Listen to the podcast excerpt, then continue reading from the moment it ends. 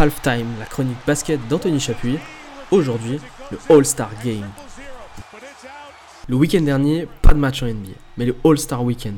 Les stars du basket américain se sont réunis à Salt Lake City pour un show de 3 jours. D'abord le vendredi soir avec les jeunes joueurs pour le Rising Star, une bonne soirée pour démarrer le week-end avec le tir de la victoire d'Alvarado, enfant des Playgrounds new-yorkais au parcours atypique, et la victoire donc de l'équipe entraînée par l'espagnol Pau Gasol. De belles images entre l'ancienne et la nouvelle génération qui va prendre le contrôle en NBA. Place ensuite à la Saturday Night et les concours. Et là, le bilan il est bien plus positif que les autres années. Alors on met tout de suite de côté le Skills Challenge qui était bien trop brouillon et peu intéressant. Je serais pas étonné d'ailleurs si on le voit encore changer de formule l'année prochaine, comme tous les 4-5 ans en fait.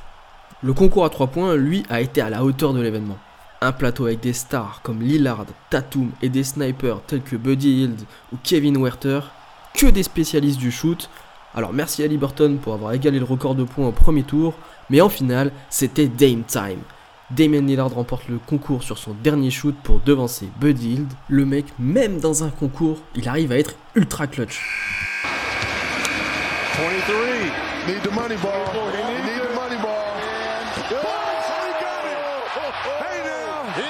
Vient ensuite le concours de dunk. Et on le sait, cela fait des années que ce concours est devenu un supplice plus qu'un plaisir. Des dunks ratés, des accessoires ridicules, bref, un concours en perdition depuis 2016 et le duel historique entre Aaron Gordon et Zach Lavine.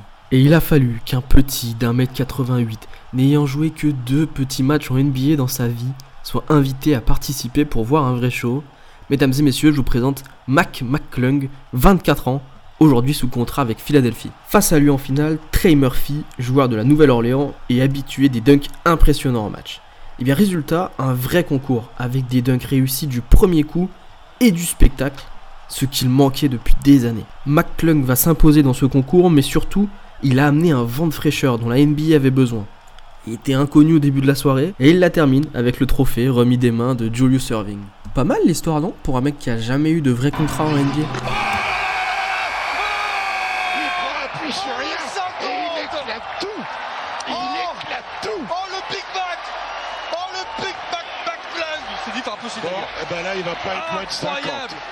Et puis enfin, le dimanche, la grande soirée du All-Star Game. Yannis Antetokounmpo et LeBron James, en bon capitaine, ont constitué leurs équipes juste avant le match. Le grec avait même emmené son petit carnet de notes pour constituer son équipe. Un moment très sympa, mais le pire arrive. En ce qui me concerne, le match est ma grande déception du week-end. Peu d'intérêt. On a l'habitude de voir des équipes qui ne défendent pas. Mais cette année, c'était trop.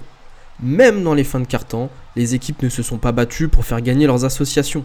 L'année dernière, on avait vécu la cérémonie des 75 ans et les 16 shoots à 3 points de Stephen Curry qui ont enflammé le match. C'était un vrai spectacle. Même si, bon, ça défendait pas beaucoup plus. Mais on s'était régalé. Alors oui, Jason Tatum a marqué ses 55 points pour battre le record de points dans un All-Star Game. Mais franchement, le match ne s'est jamais vraiment emballé. Et puis l'image de Jalen Brown en 1 contre 1 avec Jason Tatum. Bon, c'est sympa une fois, deux fois, mais la troisième fois, les autres joueurs sont derrière les mains sur les hanches. Ils sont pas loin de sortir leur téléphone et filmer. Franchement, c'est ridicule. Mike Malone, le coach de Denver et de la team LeBron durant la rencontre, parle du pire match de basket jamais joué. Les débats pour changer le format vont reprendre de plus belle, avec des audiences qui en plus ont baissé aux États-Unis. Ah oui, et au, fait, c'est l'équipe de Yanis qui a gagné ce match.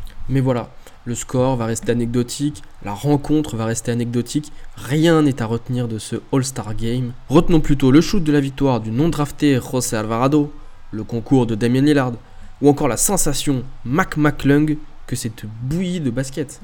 Mais de toute façon, tant que les joueurs ne viendront pas avec un esprit de compétition et l'envie de battre l'équipe adverse, on pourra modifier tout ce qu'on veut. Mais pas sûr que ça change grand chose, au détriment des spectateurs qui ont payé très très cher leur place. Et la semaine prochaine, dans Halftime, le retour du vrai basket. Mais là, c'est quand même son heure de gloire, mais absolue à Mac McClung. Vous vous rendez compte un peu? Là, Ce qu'il est en train de vivre? Imaginons, euh, il réussit quelque chose d'encore plus fort euh, au fur et à mesure de la soirée, quitte à le gagner. Euh, demain, le monde entier connaîtra quelqu'un qui ne le connaissait pas il y a une heure.